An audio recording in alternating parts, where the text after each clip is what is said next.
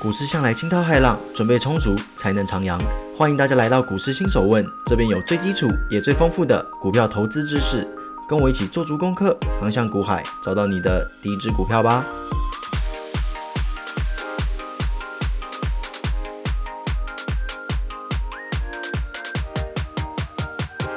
欢迎各位回到今天的股市新手问。那在开始之前呢，我先来。回应一下，哎，有人在留言板上说，哇，很希望可以听到新的内容啊，然后又觉得说，哇，自学可能会很困难呐。那其实我是了解各位在想什么的，因为其实不管是坊间上的书啊，还是你上网找一些资料，其实我觉得他们写的东西并没有说完全解释的非常的详尽啦。不是说他们东西不好，而是说他们可能会先预设立场，说啊，你有些东西已经懂了，所以他可能就不会从那么基础的地方开始讲。那我这个股市新手问，其实初衷就是希望可以让大家从零到一百这样子慢慢的循序渐进啦。所以说，诶，如果能有帮到你们的，我是很开心啦，也感谢各位的支持。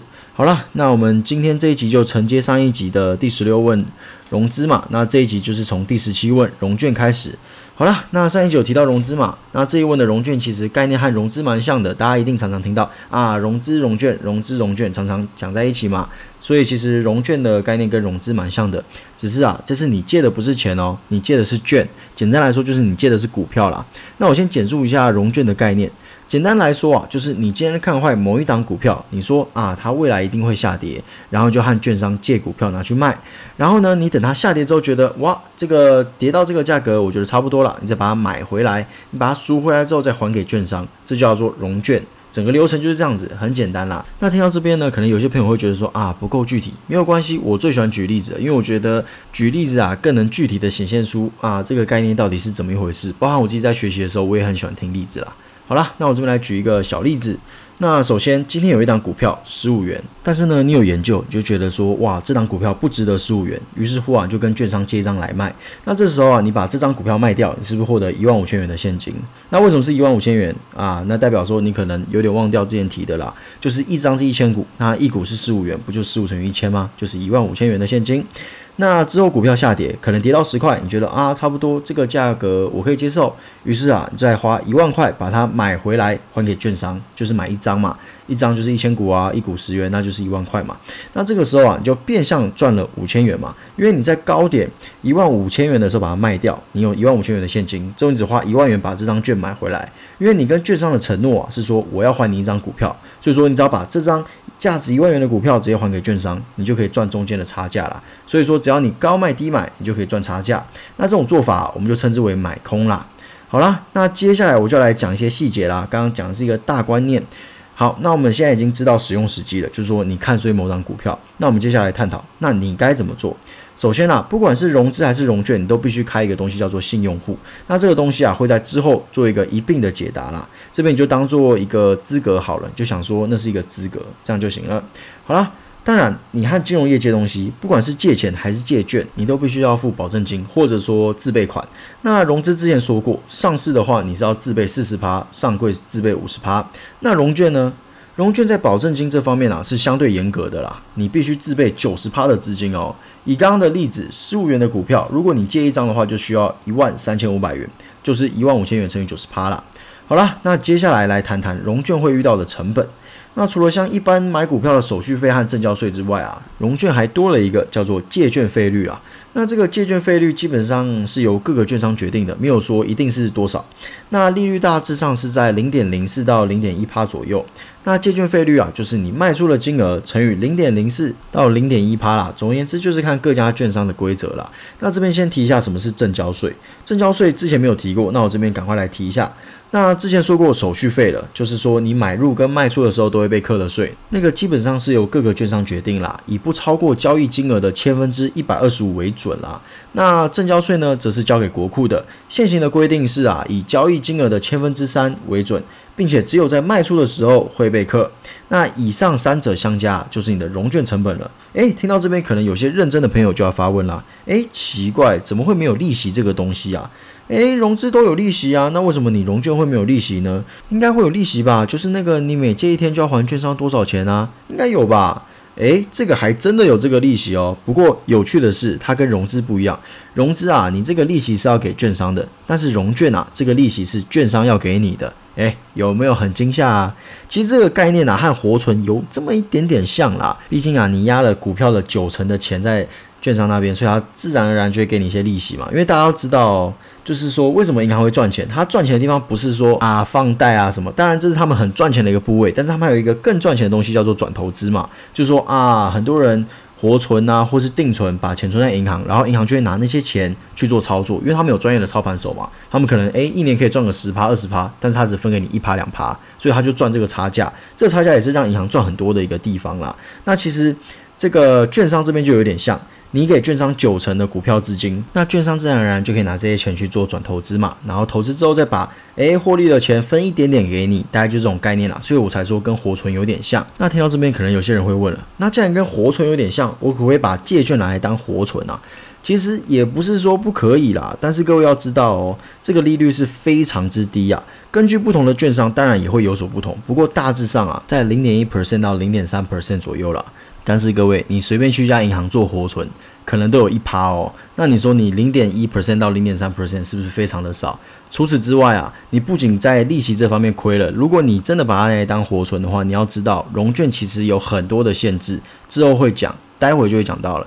除此之外啊，我问你一个问题：你今天是看跌嘛？但是股市没有一定啊，你不一定一定准啊，连巴菲特都不敢说自己一定准了。你今天看跌，结果它涨了怎么办？那它涨了不就被嘎了吗？对不对？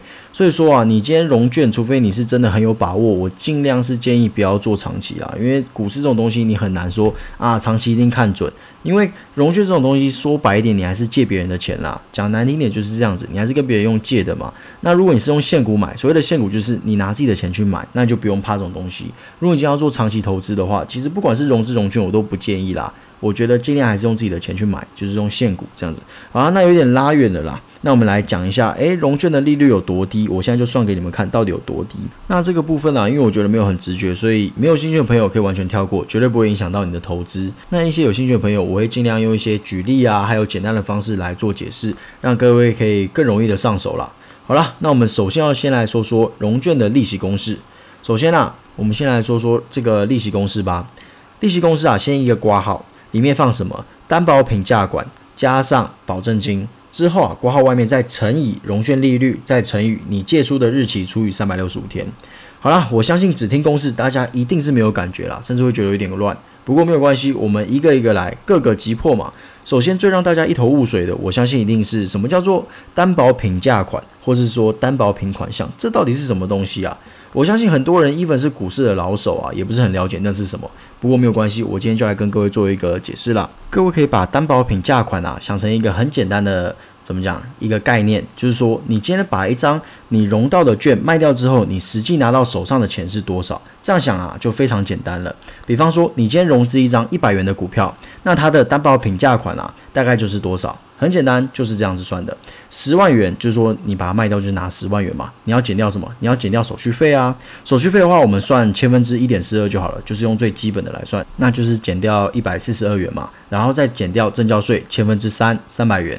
最后啊，再扣掉了我们的借券费用，也就是零点零八 percent 啦，我们就算零点零八 percent 啦，因为大部分的券商都是用零点零八去算。那当然还有其他券商可能是啊零点零二啊零点零三，甚至还有零点一 percent 的都有。不过我们就用零点零八 percent 最常见的。OK，我直接帮各位算出来结果啦，总共就是九万九千四百七十八元。那这个数字啊，就是它的担保品款价。OK，那接下来就进入代公式环节，我们就延续刚刚的假设啦。担保品款价是九万九千四百七十八元，然后我们再加上保证金的九万，之前和各位说过了，就是九十趴的自备款啦，再乘以融券利率，我们假设零点一趴就好了，因为基本上你还是要看其他券商自己定出来的利率啦。那我们就以零点一 percent 来做假设，然后啊再乘以三百六十五分之你借的天数，我们假设借十天就好了。好，那会是多少嘞？简单的算术，我用计算机帮各位诶小算一下，那约等于啊五点一九元，这就是代表什么？你摆了十天的利息是五点一九元，各位非常的少吧？你摆一百天只拿五十一点九块，你会干这种事情吗？不会吧？所以拜托把说什么啊，我把融券当活存这种天方夜谭先抛诸脑后了。好了，那谈完利息之后嘞，我们来看一下，诶，融券我们要注意的事项吧。就像融资有融资维持率，那融券当然也有所谓的融券维持率喽。维持率的公式是什么嘞？一样，我来跟各位讲一下。那没兴趣的可以跳过了，因为这个其实有点怎么讲？我觉得有点像教科书了。那有兴趣的朋友再了解就好了。那它的维持率公式是融券放空价加上保证金。挂号啊，你再除以股票的市值啦。那维持率一样，你不能低于一百三十 percent。那至于细节的部分呢，就和融资的概念是十分的像，所以说我这边就先不赘述了啦。有兴趣的可以去听听融资那一问，那或是忘记的朋友也可以回去复习一下。那除了维持率之外啊，还有其他事情要关注。什么事情呢？有一件事情要特别关注哦，就是每年的除权除息啊，还有股东会融券会被强制回补，也就是说你必须赶快把它买回来。应该说你必须买回来啦。你买回来之后要赶快还给券商，因为这是强制性的。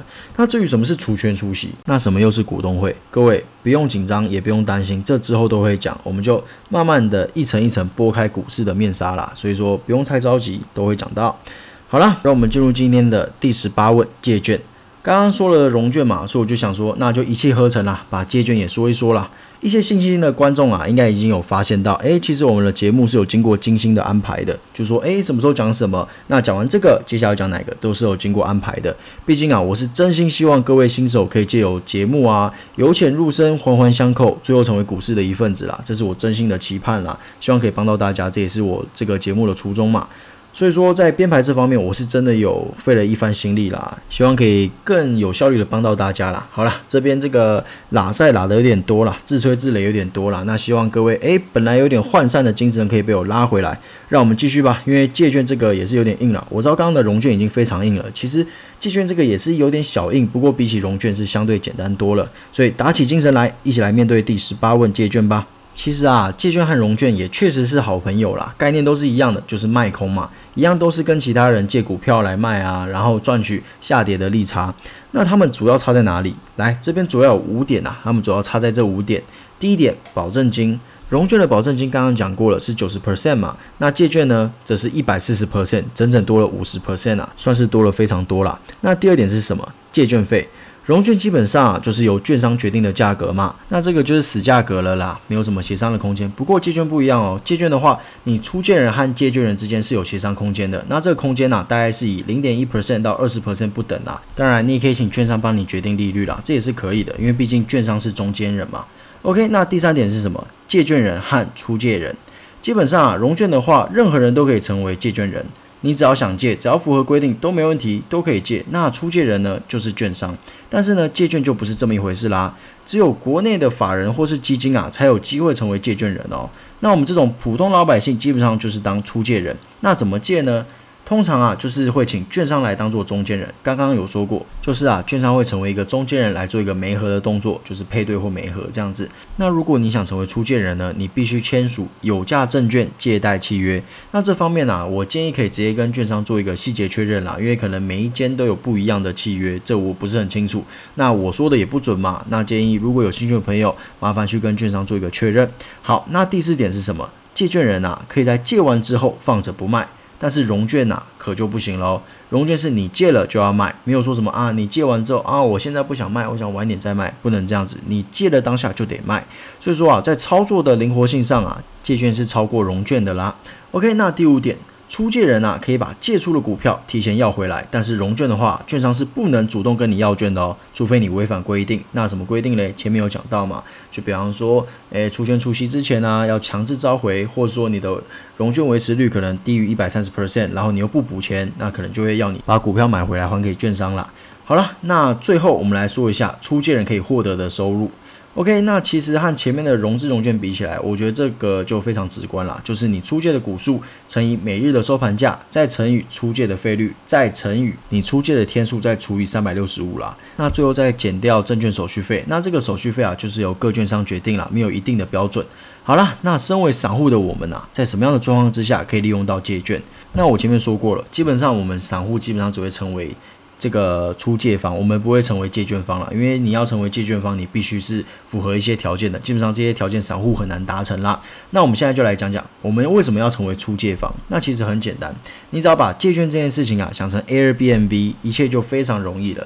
当你今天打算长期持有一档股票，不论你是因为长期看好它，还是说啊我想要赚股利，我不管。反正就是你打算长期持有一档股票，你短期之内是不会卖的。这个时候啊，短期的波动对你来说就是完全不影响哦，涨五趴，跌五趴。涨六趴，跌六趴，我完全不 care，因为我想长期持有嘛。那在这个时候啊，你其实就是有点像是说，你有一栋空房子，完全没有产值的空房子。你可能会说，哎，不会啊，它有涨价啊，对不对？我未实现损益多了一千啊，我涨了几趴，我多了几千块，怎么会说它没有产值嘞？来，各位，我这边要跟各位说一个概念呐，任何股票只要你没有卖掉，你没有把钱放进口袋啊，那些所谓的未实现损益都是纸上富贵啦，那些都不是真的。我就有过一天之内哦，我未实现损益少了一万块，不止一万，一万多的经验，一天之内哦。毕竟钱都还在市场嘛，那它随时都会有亏损的风险，除非你把它放进你的口袋，那就完全 safe。OK，那就是诶有产值。一旦你是摆在市场啊，你不能说啊未实现多少啊，未实现一百万，那又怎么样？你有可能过了一个月，你未实现变负二十万呐。所以说啊，只要你没有把它放进口袋，那就是没有产值啦。好了，说太多，把它拉回来了。那现在你既然有一栋空房子。摆着你不会有任何效益啊，对不对？你就摆在那边，就像我跟你说的，未实现就是纸上富贵嘛，那是没有任何效益的。那你不如把它放到 Airbnb 上面找租客，让他付你房租，这样你不仅可以长期持有它，你还可以在持有它的期间也可以赚钱，这样不是加倍开心吗？不过我再度强调了，我这边指的是长期投资哦。如果你今天打算说啊，我想成为短线客，我想要每天交易这样子，我想要呃每五十分钟就要交易一下。那五趴的涨跌可能对你来说就是一个大事了，那你绝对不能出借哦，因为虽然借券可以提前拿回来，前面有讲到了，但是也不是说啊，我今天跟你要，你今天就拿得到。股海瞬息万变啦，对短线客更是如此啊。所以说，除非你有做好长期投资的打算，不然真的不要随便当出借人了啦。好了，那我想今天大概就讲到这边了啦，可能有点长，不过真的没有办法，因为这个融券啊，还有出借，这个真的是有点难的题材啦。所以说要讲的很仔细，可能要。讲久一点了，要不然我觉得说啊，如果我跟其他人一样讲的很简单哦，什么都带过，什么都带过，那我觉得那其实各位就没有听我节目的必要嘛。因为我就希望可以做出一些区别啊，可以让各位诶一些新手可以更好、更有效率的去理解一些金融的概念啦。好啦，那希望今天的东西有帮助到大家啦，那我们就下一集见啦。希望各位都有美好的一天，拜拜。